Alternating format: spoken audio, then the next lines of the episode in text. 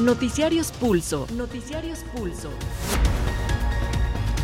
Independencia editorial y pluralidad desde la radio pública. Radio pública. Información que gira en torno al mundo. A nuestro mundo. Nuestro mundo. 20 horas 8 de la noche en la capital del país. Les saludamos a nombre de la Subdirección de Información. Mi nombre es José Luis Guzmán y a nombre de todo el equipo, bienvenidos. Tercer informativo del día, 20 de diciembre del 2023. El presidente Andrés Manuel López Obrador saludó a la adhesión de expriistas a la precampaña de Claudia Sheinbaum Pardo, luego de que en la víspera exgobernadores y exlegisladores anunciaran su apoyo a la exjefa de gobierno. El mandatario precisó que no puedo opinar sobre eso, pero todas las alianzas son buenas cuando tienen un objetivo superior, la transformación del país. Con relación a la indagatoria por el asesinato de 11 jóvenes en Salvatierra, Guanajuato, el jefe del Ejecutivo Federal recomendó ir a fondo porque no es suficiente la versión de que los homicidas cometieron la masacre solo porque fueron corridos de una posada, consideró y senadores debatirán una iniciativa que prohíbe la entrada de infantes y adolescentes a espectáculos donde se sacrifican animales, como las corridas de toros, peleas de gallos. En, el capital, en la capital del país, empresarios de esos ramos y televisoras se han opuesto a esas propuestas, incluyendo fomentar la tauromaquia entre infantes. Y también la Comisión Federal para la Protección contra Riesgos Sanitarios advierte a la población que no haga uso indiscriminado de las vacunas contra COVID-19. La recomendación de la COFEPRIS ocurre porque este día inició la venta de las vacunas fabricadas por Pfizer y Moderna. En lo internacional comentaremos que Israel y Hamas negocian una nueva tregua que podría también llevar a la liberación de más rehenes. En tanto, se mantiene la ofensiva israelí en la franja de Gaza y ya ha dejado hasta el momento 20.000 palestinos fallecidos. Desafiando recientes disposiciones gubernamentales que prohíben los bloqueos carreteros so pena de ser reprimidas, miles de argentinos convocados por organizaciones sociales se manifestaron en la capital Buenos Aires en rechazo a las medidas económicas impulsadas por el presidente Javier Milei. Y también empresarios colombianos, Alex Saab, vinculado al presidente venezolano Nicolás Maduro, fue liberado por el gobierno de Estados Unidos en el marco de un acuerdo de intercambio que permitirá la liberación de 36 personas entre opositores y estadounidenses detenidos en Venezuela.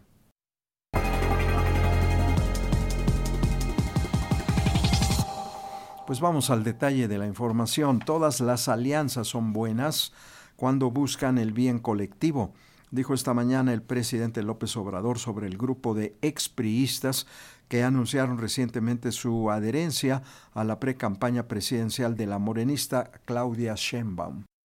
Luego de que un grupo de expriistas se adhirió a la campaña de la candidata presidencial de Morena Claudia Sheinbaum, el presidente Andrés Manuel López Obrador dijo que las alianzas son buenas. El mandatario dijo que siempre que el objetivo principal sea el bienestar del pueblo, son bienvenidas las coaliciones. Todas las alianzas son buenas, todas las alianzas. Cuando tienen un objetivo superior, la transformación del país, el beneficio al pueblo, cuando hay por delante un ideal, un programa, cuando no nos mueve el interés personal, por legítimo que sea. López Obrador añadió que en la política hay buenos y malos, pero siempre se debe dar una oportunidad, porque la gente cambia. Si son buenos o son malos, si tienen mala fama o buena fama, pues eso depende, ¿no? De cómo se vean las cosas.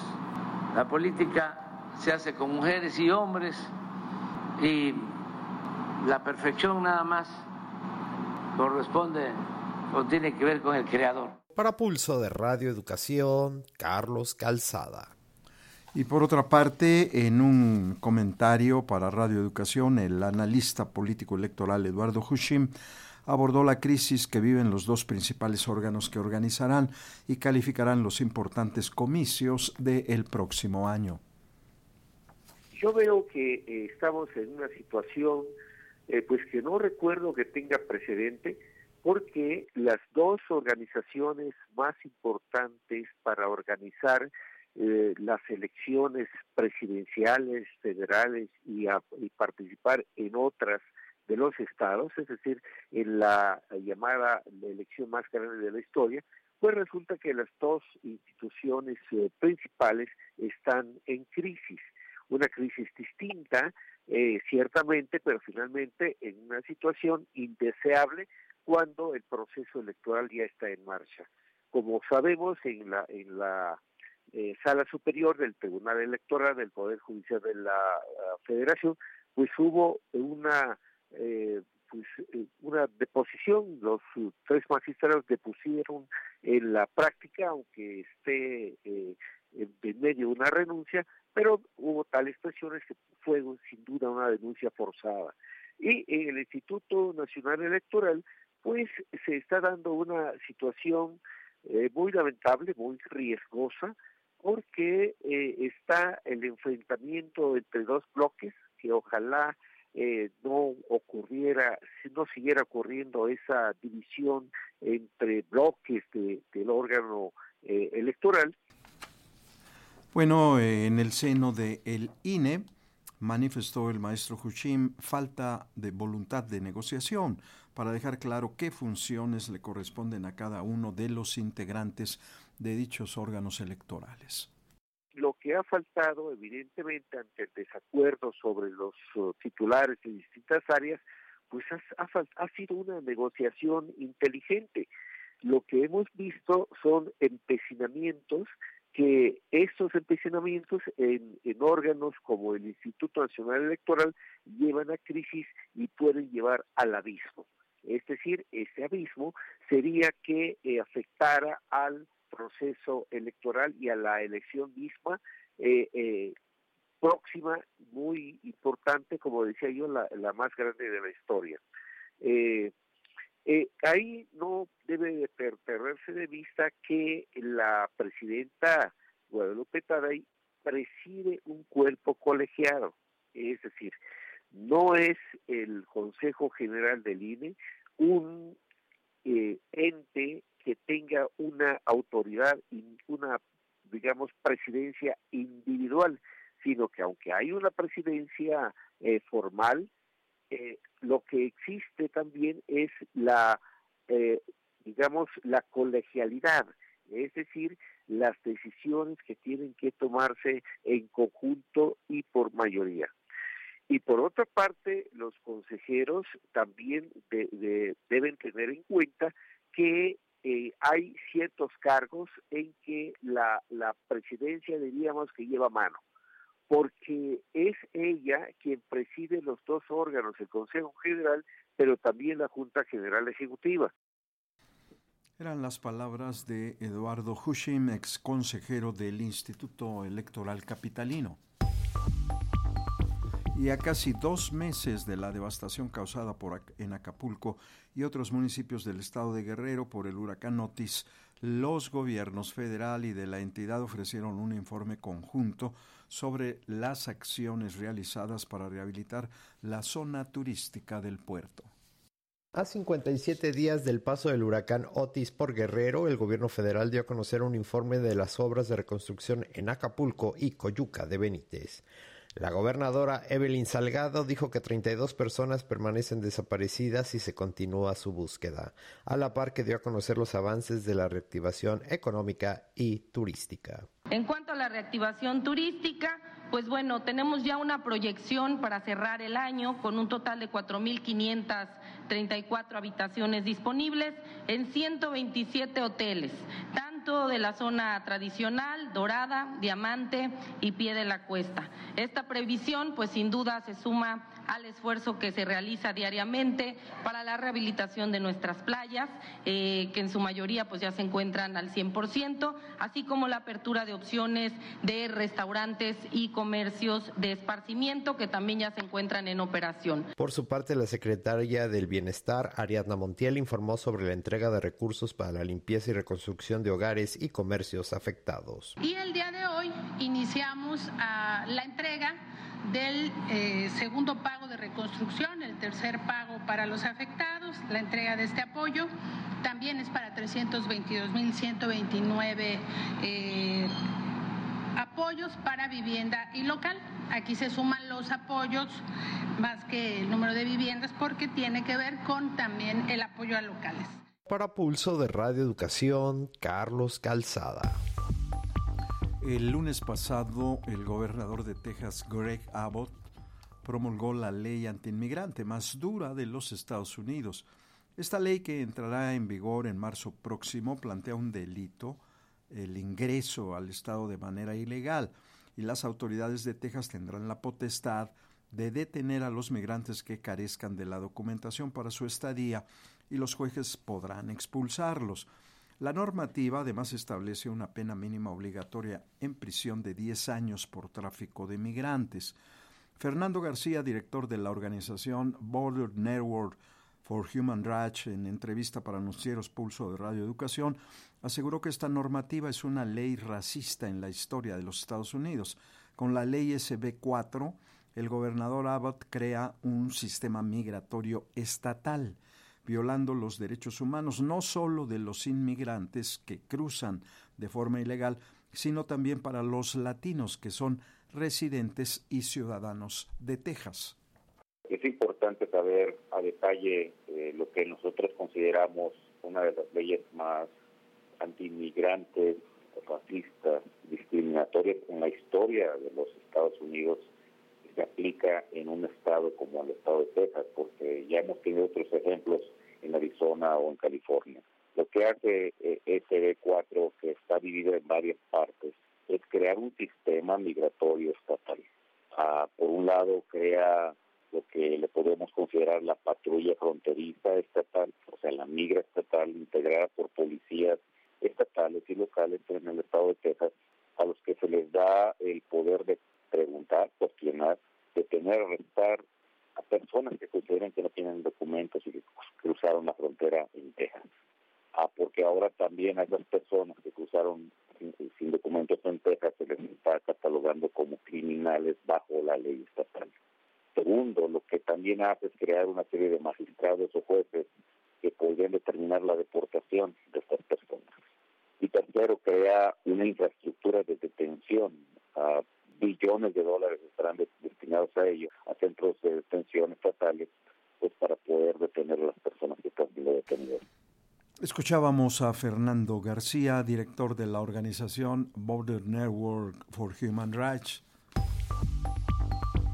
El presidente López Obrador consideró que no es suficiente la versión de la Fiscalía de Guanajuato de que la muerte de los 11 jóvenes de Salvatierra fue porque no se permitió la entrada a la posada al grupo armado. Por ello solicitó que amplíen la, investigación del el violento ataque. Hasta el momento existe una hipótesis sobre el asesinato de 12 jóvenes en una posada en Salvatierra, Guanajuato, pero se deben profundizar las investigaciones, informó el presidente Andrés Manuel López Obrador. El mandatario dijo que esta línea de investigación indica que se debió a una venganza por un grupo de personas que habrían sido corridas de esa fiesta. Lo de Salvatierra se está también llevando a cabo un seguimiento. Hay una versión, pero falta falta trabajar más. No es eh, suficiente una versión de los hechos acerca de que, este, porque no los dejaron estar en la fiesta, fueron a buscar a gente armada y como venganza asesinaron a los participantes de la, de la fiesta. Muy lamentable todo eso que pasó.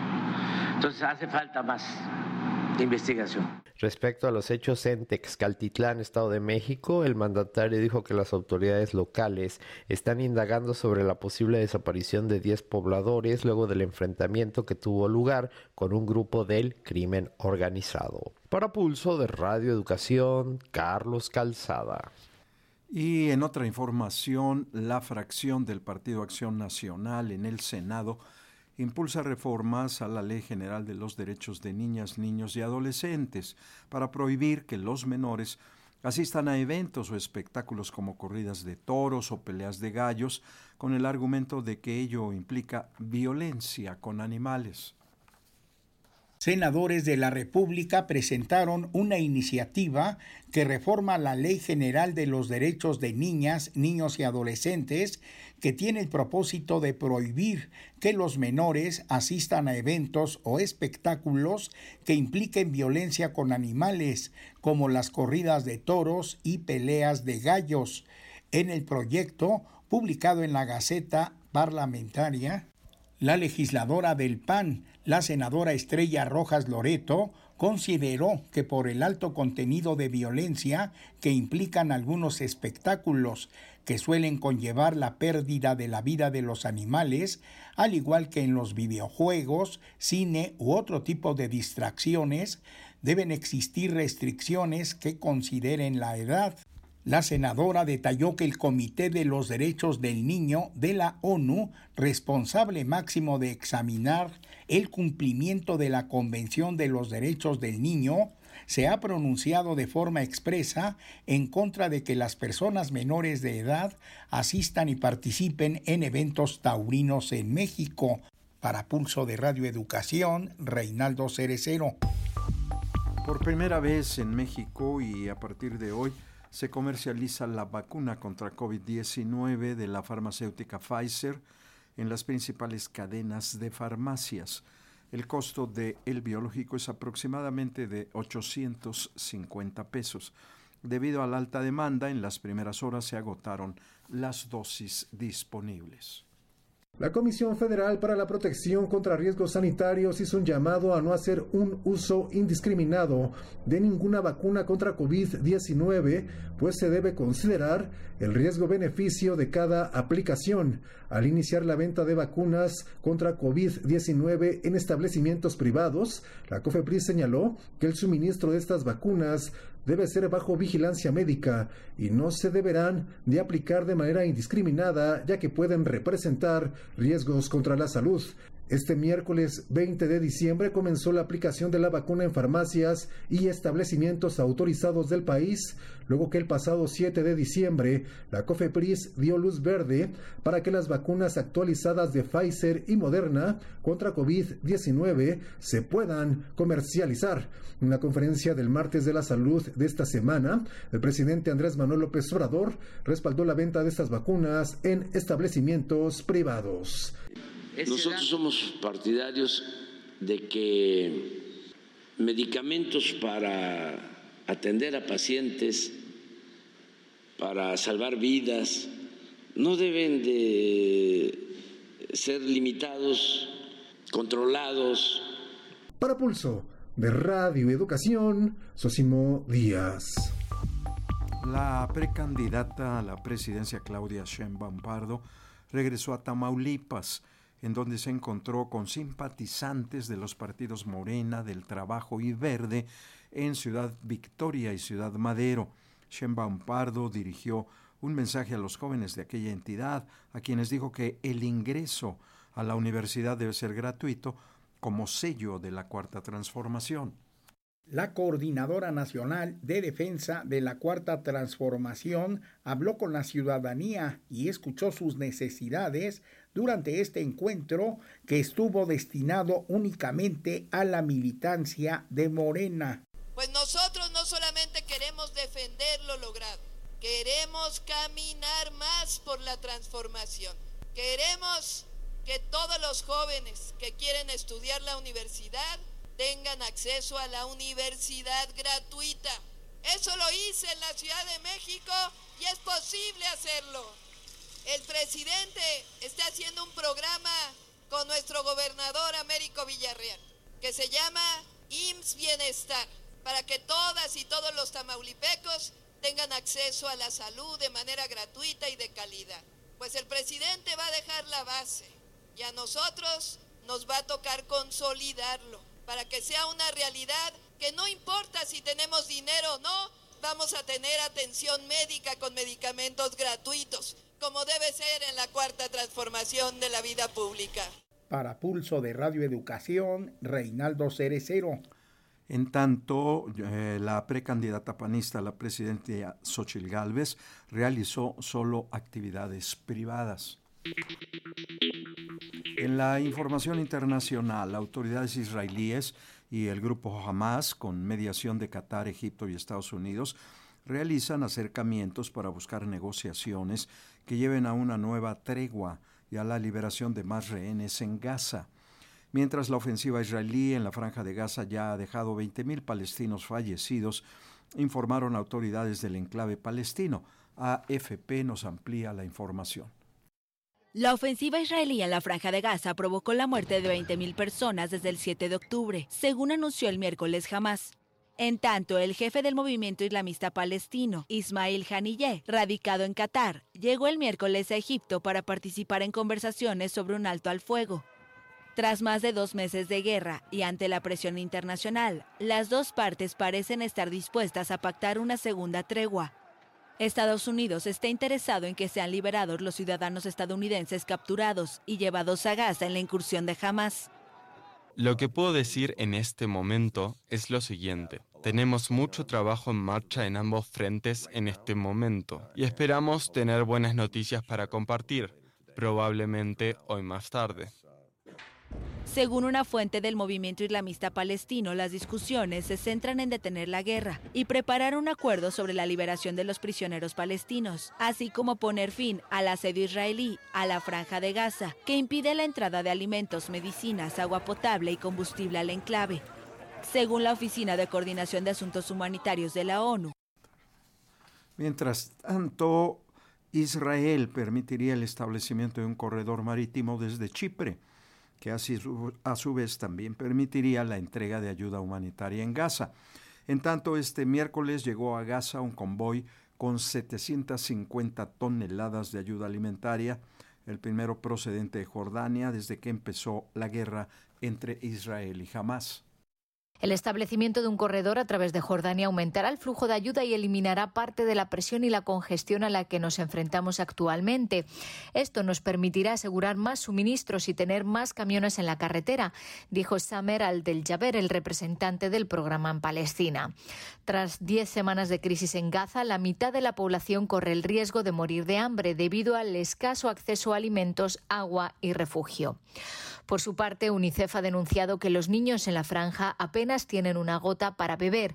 Los menores y sus familias tienen que utilizar agua de fuentes inseguras que están muy salinizadas o contaminadas, lo que les pone en un grave riesgo de contraer enfermedades.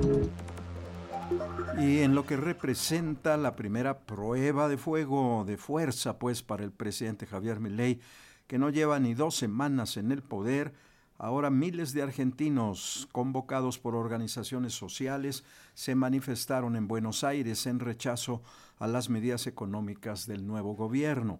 En medio de algunos incidentes con las fuerzas de seguridad y una elevada participación que hizo imposible que los manifestantes caminaran solo por las banquetas como quería el gobierno, los manifestantes avanzaron con pancartas por todo lo ancho de dos avenidas que desembocan en la Plaza de Mayo, epicentro de la protesta, por lo que el tránsito tuvo que ser desviado por las calles cercanas. La ministra de Seguridad Patricia Bullrich había advertido, habría advertido que el gobierno impediría los bloqueos en la vía pública, aunque también acotó que este es el primer día de prueba del nuevo protocolo.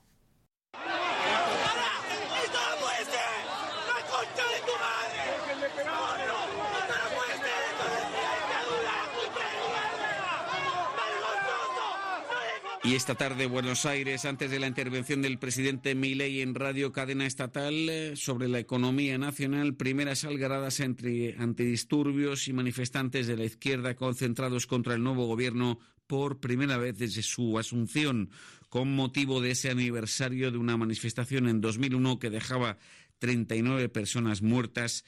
Era entonces el peor año de la historia económica, social y política del país.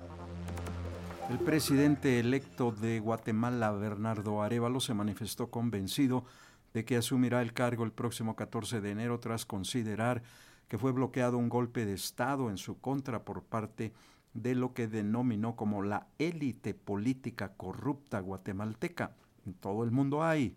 Lo anterior luego de una campaña del Ministerio Público dirigido por la fiscal general Consuelo Porras, que solicitó el retiro de su inmunidad, buscó cancelar a su partido el movimiento Semilla y acusó de anomalías al Tribunal Supremo Electoral, se le conoce como el TSE, y consideró nulos los comicios. No hay duda que vamos a asumir el 14 de enero. Y nosotros tenemos muy claro de que hay el respaldo para el gobierno es amplísimo. Era que el golpe de Estado en cámara lenta que se venía dando ha quedado bloqueado por las resoluciones de la Corte de Constitucionalidad. Bueno, tras permanecer detenido en los Estados Unidos desde octubre del 2021, el empresario colombiano Alex Saab, vinculado al presidente venezolano Nicolás Maduro, fue liberado como parte de un acuerdo que permitirá liberar a 36 personas entre opositores venezolanos y estadounidenses detenidos en ese país.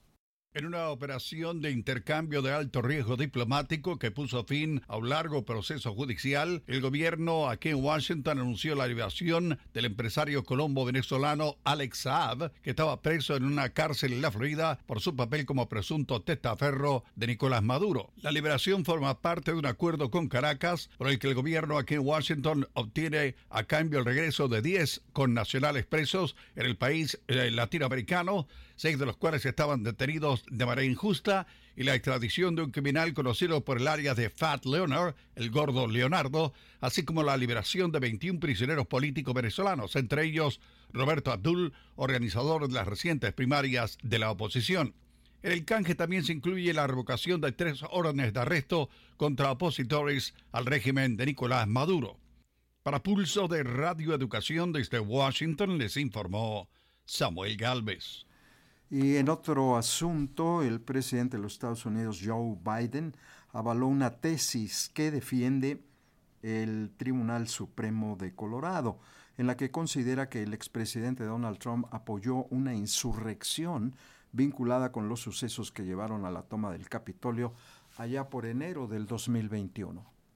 El presidente Biden dijo que es evidente que Donald Trump es un insurreccionista por intentar revertir su derrota electoral en el 2020, pero no llegó a comentar sobre un caso legal en Colorado que lo excluiría de la boleta electoral en dicho estado. El mandatario hizo los comentarios sobre su probable oponente republicano en las elecciones del próximo año poco después de aterrizar en Milwaukee, Wisconsin, para un evento centrado en la economía. Al bajar del avión de la Fuerza Aérea número uno se le preguntó sobre lo que había ocurrido en Colorado. Sin embargo, el presidente trató de evitar cualquier señalamiento al respecto y dijo,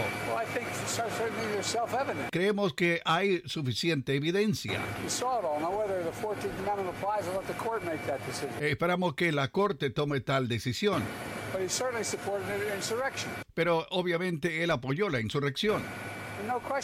No hay ninguna duda al respecto. Para Pulso de Radio Educación desde Washington les informó Samuel Galvez. Radio Educación presentó Noticiarios Pulso. Noticiarios Pulso. Independencia editorial y pluralidad desde la radio pública. Radio pública. Información que gira en torno al mundo. A nuestro mundo. Nuestro mundo. Bueno, ya nos vamos. Queremos agradecer el favor de su atención este 20 de diciembre del 2023. Carlos Padilla en la Coordinación Nacional, José Luis Parra, Coordinación Internacional y Realización. Raúl García y Ángeles Hernández en redacción, edición de notas Luis Ernesto López. Raúl Núñez en los controles técnicos, redes sociales, Tania Nicanor, Roberto Hernández y Fernanda López.